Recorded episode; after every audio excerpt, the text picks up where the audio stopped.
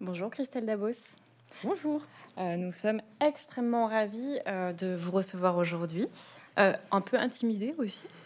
parce que personnellement, voilà, je vais poser les questions et au même titre un peu que le public, bah, je suis une grande fan de la passe miroir, donc ça fait un petit moment que je vous lis. Et voilà, je suis un peu intimidée. Hein. je vous le dis, je suis transparente avec vous. C'est moi qui me retrouve face à une grande salle de personnes et je suis un petit peu intimidée aussi quand même. Bon, ça va. Alors, si nous sommes tous intimidés, merveilleux.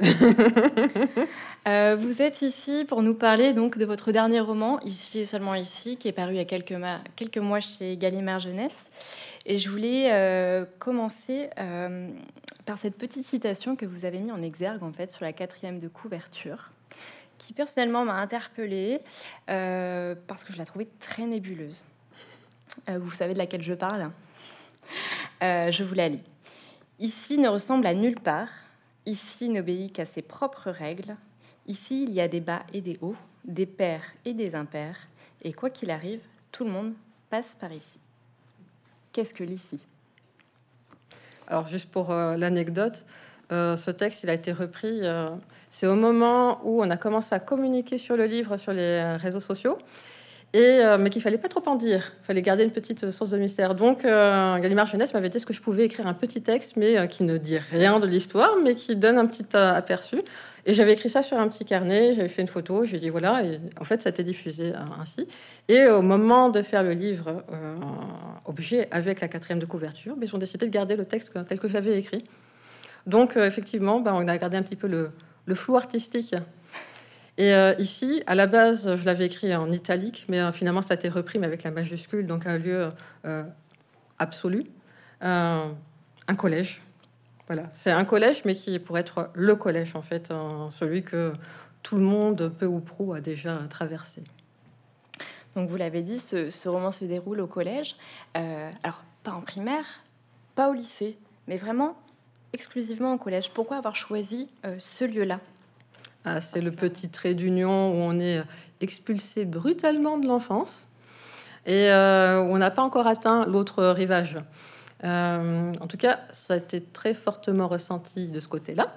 Euh, j'ai vraiment fait une différence, il y a eu un avant, un après.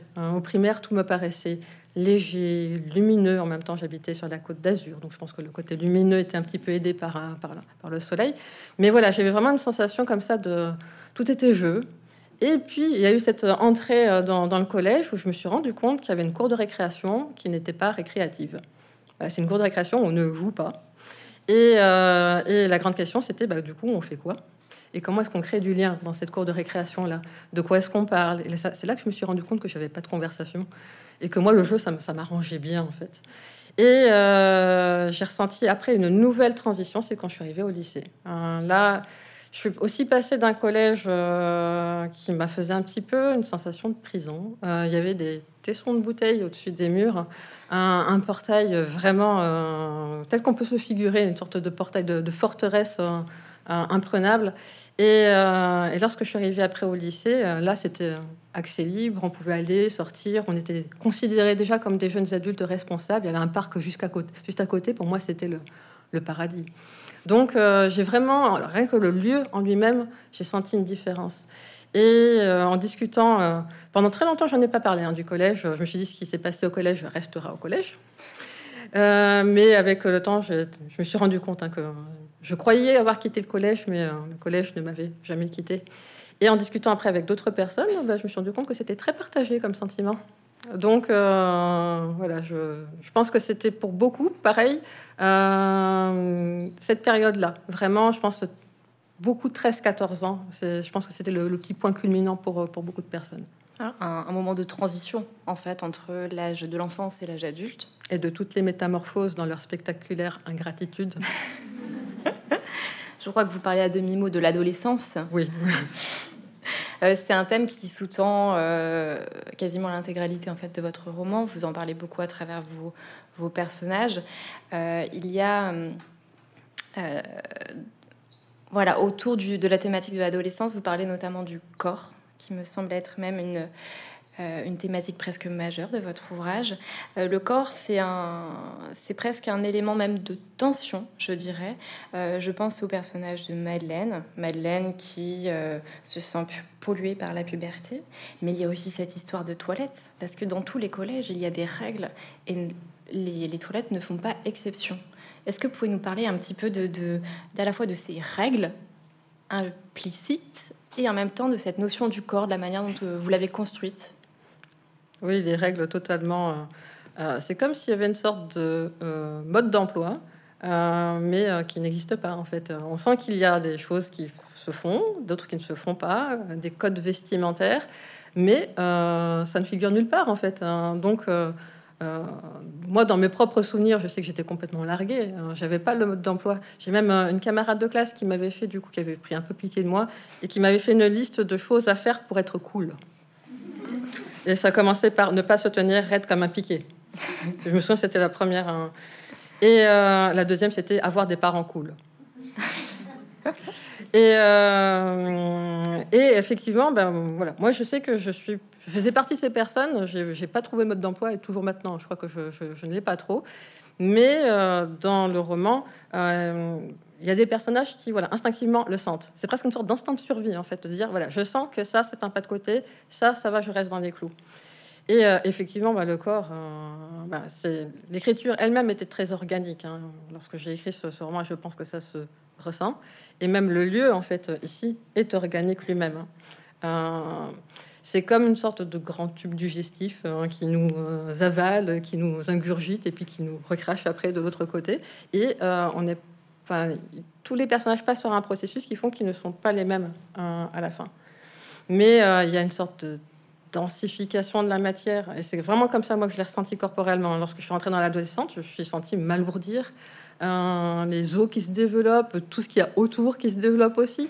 Et, on ne reconnaît plus son propre corps. Au bout d'un moment, on se dit, mais il y a quelque chose qui, s'est perdu au passage. Euh, ça, je tenais vraiment à l'aborder. Effectivement, bah, petite pensée pour le personnage de Madeleine. Je pense que euh, de tous les personnages, c'est certainement celle qui me ressemble le plus par beaucoup d'aspects. Bon, elle a un caractère de cochon, mais euh, que j'avais également. Je le gardais généralement plutôt pour la famille. Ça je, ne le faisais pas trop. je l'affichais pas trop au collège, mais la famille, c'est. Ça fait pas partie des règles d'avoir un caractère de cochon finalement. Bah, avoir de la personnalité fait que du coup, on se fait naturellement un peu respecter. Mais ce qui n'était pas trop mon cas. Mais euh, voilà, en tout cas pour elle, en l'occurrence, je pense que ça fait une sorte de, de garde-fou. On vous disait justement, il y a donc plusieurs personnages. Il y a ceux qui comprennent les règles implicitement. Il y a ceux qui ne euh, les comprennent pas. Euh, Ou pas à temps. Exactement.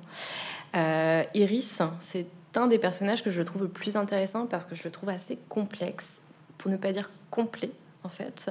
Euh, elle, elle fait partie euh, de ces personnages en fait qui comprennent assez vite implicitement toutes les règles, tout ce qu'il faut faire ou ne pas faire en fait au collège pour qu'on lui foute la paix.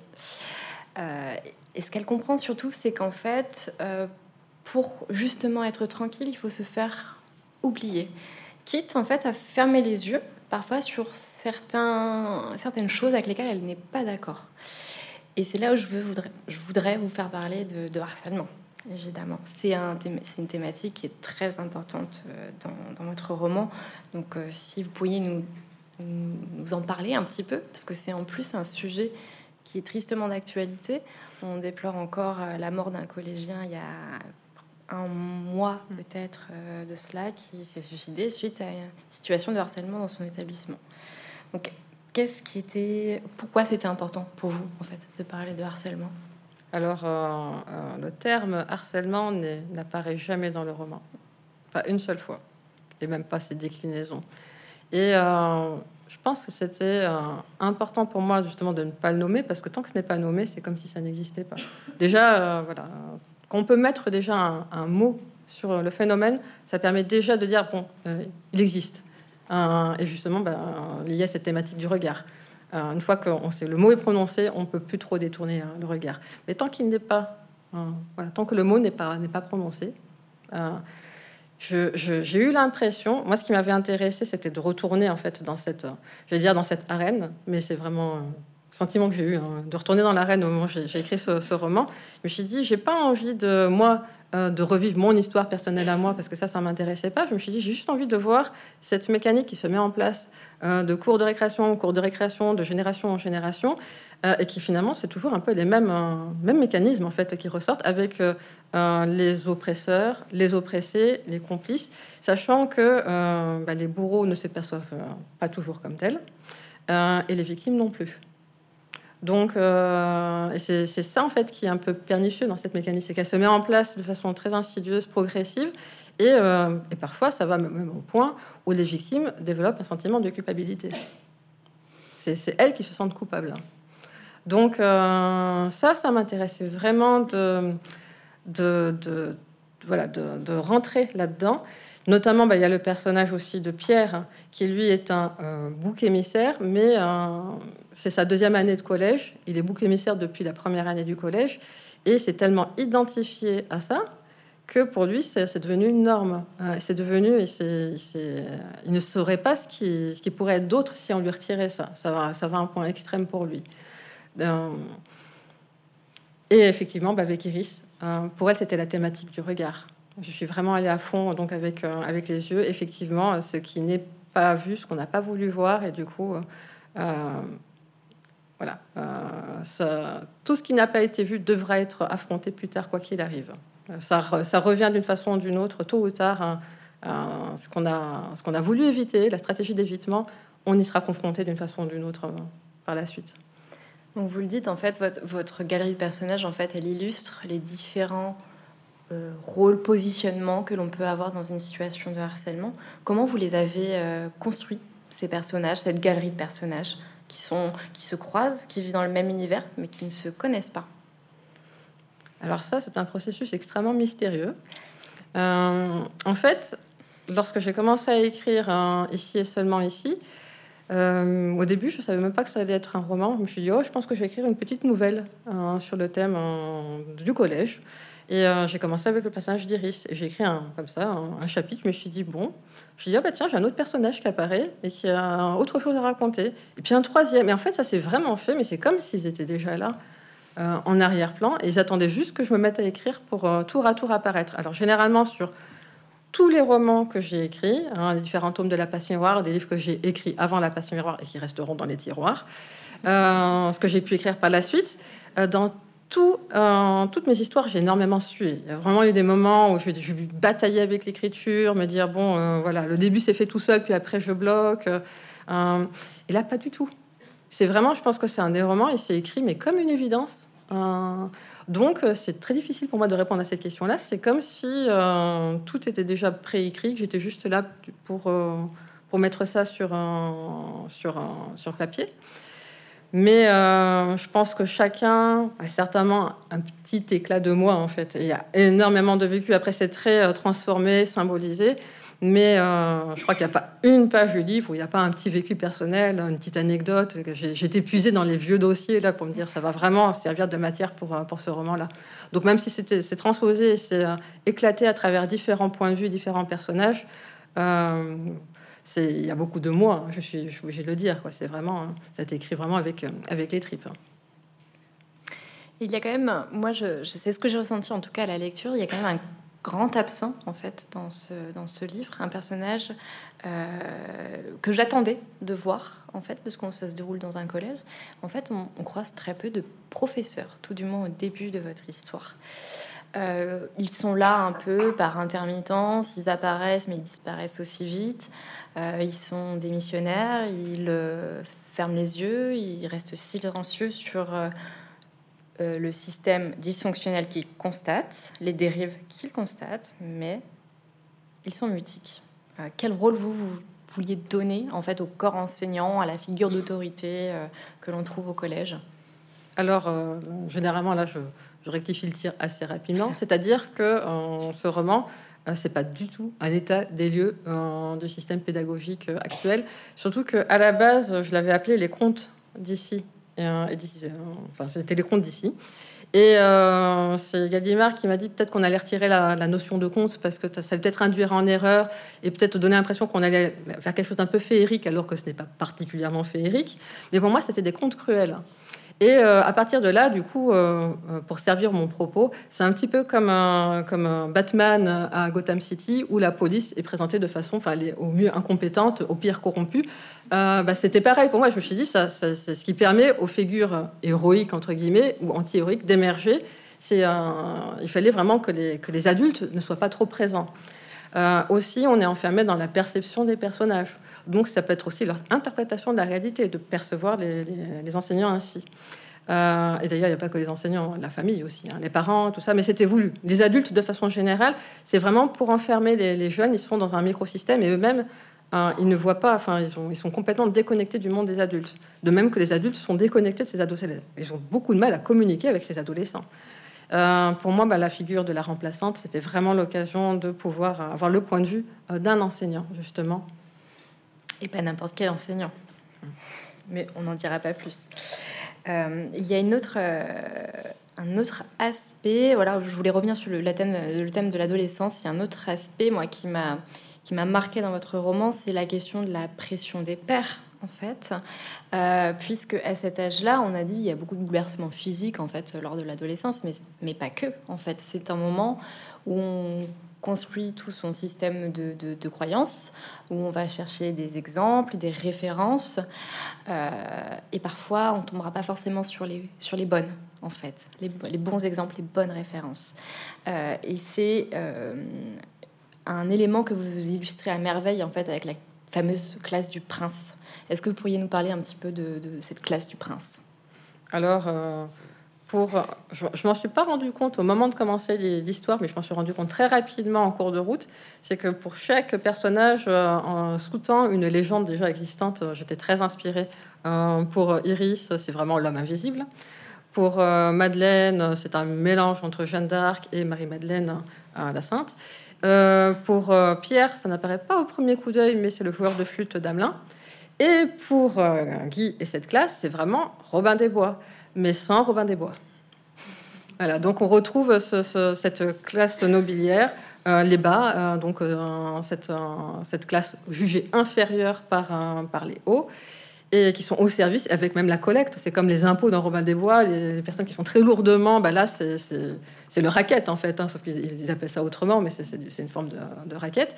Et mais voilà, il n'y a pas de justicier dans cette. Il n'y a pas, il a pas cette figure du Robin des Bois qui va être là justement pour inverser la tendance. Par contre, il y a le personnage de Sophie, qui elle, c'est l'étrangère, qui vient d'un autre établissement, donc qui elle qui débarque dans celui-ci, qui n'a pas tout le mode d'emploi et qui veut pas l'avoir, qui est vraiment qui fait le, choix, euh, qui veut pas, qui veut pas rentrer dans le moule, mais euh, qui, trace un petit peu sa, route à sa façon. Et qui va être en fait le véritable grain de, grain de sable en fait dans, les rouages, de, de, ce système bien huilé depuis quelques années, puisqu'en fait a priori c'est un cycle si j'ai bien compris à demi-mot. Euh, alors, une autre, euh, une autre question un peu sur le, voilà, sur le fond de votre roman.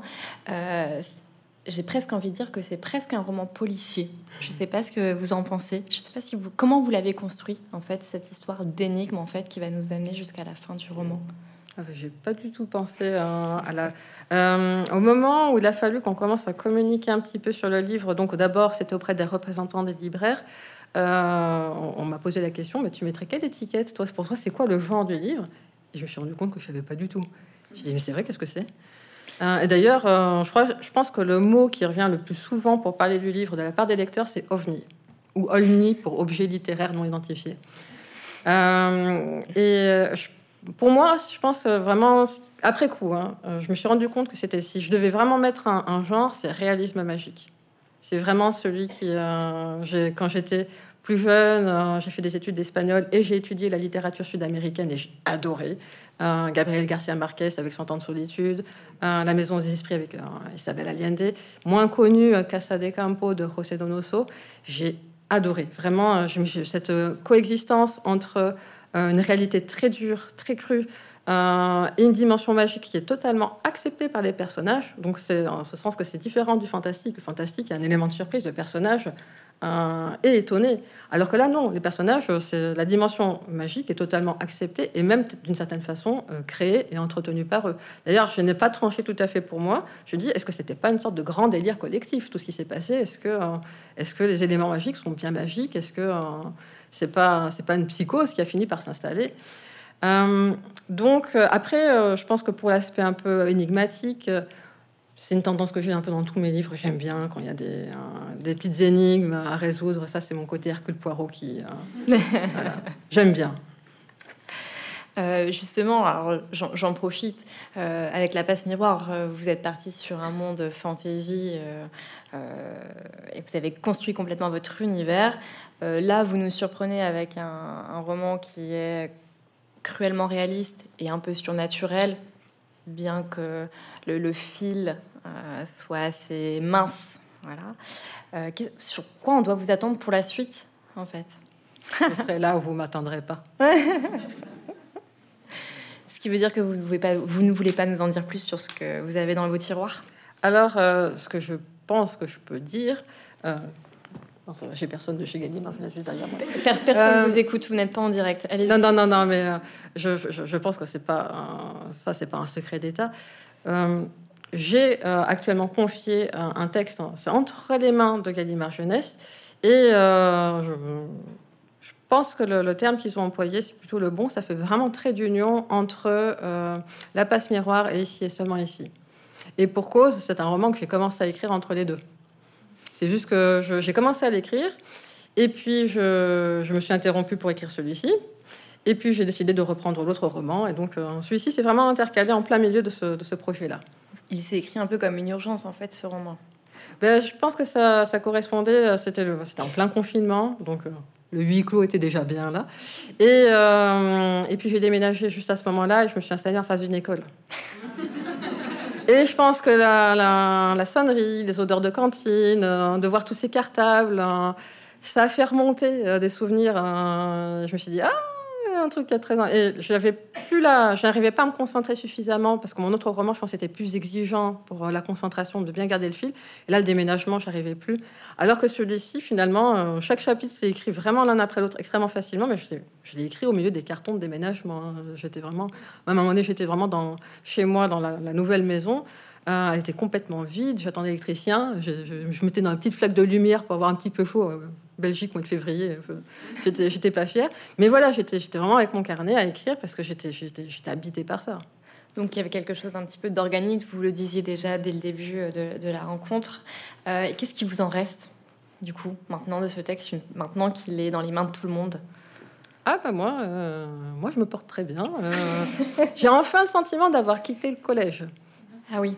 Voilà, cette fois-ci, ça y est. Pour moi, ça y est, je, suis partie pour de bon. Par contre, je me rends compte en discutant avec les lecteurs que euh, c'est pas forcément vécu pareil de, pour certains. Ça les a replongés un peu de force. Par moments, ils n'étaient pas forcément euh, disposés à revenir tout de suite dans, cette arène, justement. C'est là que je me suis rendu compte qu'on a beaucoup pour qui le collège a été une période un petit peu douloureuse. Euh, quand je pose la question, je pense que 9 personnes sur 10 me disent hmm, c'était pas, c'était pas la meilleure, période de, ma vie. Des, après des degrés plus ou moins euh, mm. aigus. Mais de temps en temps, il y en a qui ah moi le collège c'était bien. Je fais ah, ah ça fait plaisir de savoir que euh, pour certains ça, ça, a pu être une bonne période. Mais euh, voilà, je me rends compte que moi c'était le bon moment. Moi, pour moi c'était le bon moment pour l'écrire. Et il y a peut-être un bon moment pour le lire aussi. Et finalement, parce que dans votre roman, en fait, il y a quand même très peu de bons moments moi, j'ai beaucoup rigolé en écrivant. mais je me suis rendu compte que c'était pas vécu pareil à la lecture. Et pour moi, en fait, pour moi, c'est de l'humour, mais noir, en fait. Hein. C'est de l'humour assez noir. Mais euh, je peux comprendre que j'ai un humour peut-être un peu particulier, que tout le monde ne partage pas. Il euh, y a des lecteurs qui l'ont, senti, qui m'ont dit Ah, moi, j'ai trouvé c'était plutôt marrant, mais euh, voilà, dur, mais marrant. Mais certains qui m'ont dit ah, Non, non, moi, j'ai pas rigolé du tout. Oui, je pense quand même que le, club ultra secret qui se, euh, qui se rassemble sous une table de la bibliothèque, effectivement, euh, on est quand même, euh, j'ai quand même beaucoup rigolé à ce moment-là. Ben, il y a une version audio du livre qui est sortie au même moment, et je pense que là, c'est avec des comédiens. Et là, je pense qu'eux, ils ont vraiment, je, sais que presque tous les lecteurs qui ont aussi, qui sont passés par le livre audio plutôt que le livre papier, eux, ils ont vraiment trouvé qu'il y avait beaucoup, beaucoup d'humour. Je pense que les comédiens ont très, très bien restitué ça. Donc finalement, est-ce que ça se prêterait pas à une petite adaptation théâtrale ce roman? C'est une idée à creuser. Je, la lance comme ça, de la saisir. Et alors j'ai une question, j'ai une question pénible de libraire parce que moi on me la pose à peu près tous les jours. À, quel âge, hmm. quel âge je, peux conseiller ce livre à votre avis? Euh, Alors euh, quand on en a discuté avec Gallimard Jeunesse, alors je sais que les protagonistes sont des collégiens, mais on s'était dit que peut-être plutôt conseiller à partir de la fin du collège. Euh, des personnes qui sont vraiment en train de terminer le collège, voire qui sont passées euh, plutôt à partir du lycée. Euh, je crois qu'ils avaient peur de faire peur de, pour vraiment les personnes qui, s'apprêtent à vraiment entrer dans le collège ou qui sont peut-être encore en plein dedans. J'ai eu des lecteurs qui, sont entrés dedans à 12-13 ans, quoi, qui vraiment et eux, ça a été quoi. Je pense que les parents étaient plus plus inquiets. J'ai des parents qui ont lu le livre avant qui ont dit hum, euh, ça me fait peur. Alors que c'était plus OK pour, pour, pour leur enfant. Et justement, moi, je me demandais si ça ferait pas un bon support en fait à étudier à l'école. Est-ce que ça pourrait pas, selon vous, débloquer euh, quelques situations en fait qui sont en gestation euh, sur le harcèlement? Ah. Bon, pour moi, ce serait, ce serait idéal. Hein. Si ça pouvait être utilisé comme un support pédagogique, je m'en réjouirais personnellement. Bon, alors je vois que le, temps, le temps presse. Euh, j'ai quand même une dernière question euh, à vous poser, que j'aime beaucoup poser, euh, qui, est, qui est un peu plus énigmatique que le reste. C'est celle-ci, la question difficile dont je vous parlais. Est-ce qu'il y a une, une question qu'on ne vous a jamais posée en rencontre, ou même par des lecteurs, et à laquelle vous auriez adoré répondre, qu'on aurait, que vous auriez adoré qu'on vous pose? C'est le moment de dire tout ce que vous avez envie de dire. Bah, comme généralement, on me pose à peu près toutes les questions. Euh, généralement, c'est plutôt l'inverse qui se produit. C'est qu'on pose des questions que je n'ai jamais vu venir. Je me dis, ah ça, je pensais pas qu'on allait me demander ça. Donc, euh... celle-ci. Exactement comme celle-ci. Là, c'est la mise en abîme. Mais euh, je, généralement, je trouve que, en tout cas, je, pense que j'ai la chance d'avoir une communauté de lecteurs qui vraiment ils rentrent dans les livres à 100% et euh, même parfois qui euh, vont faire des interprétations très éloignées de ce à quoi j'avais pu penser au moment de l'acte d'écriture. Et je me suis dit, mais pourquoi pas? J'avais pas vu ça ainsi, mais ça fonctionne très bien aussi. Ah Donc, j'ai jamais eu cette, cette, frustration de me dire, ah, pourquoi est-ce qu'on ne me demande pas ça? Je l'attendais tellement, mais Bon, bah écoutez, j'estime. Voilà, je suis. Voilà, je, fais mon travail. Je suis comblée, je suis comblée. bah écoutez, je vous remercie, euh, Christelle, d'avoir euh, pris le temps de venir jusqu'à nous, de répondre à toutes mes questions, aussi difficiles soient-elles. Le temps est déjà écoulé puisque je dois laisser la parole au public qui a sûrement quelques questions. Donc, euh, encore merci beaucoup d'être là ce soir et merci pour ces réponses. Un grand merci. Merci beaucoup. Merci.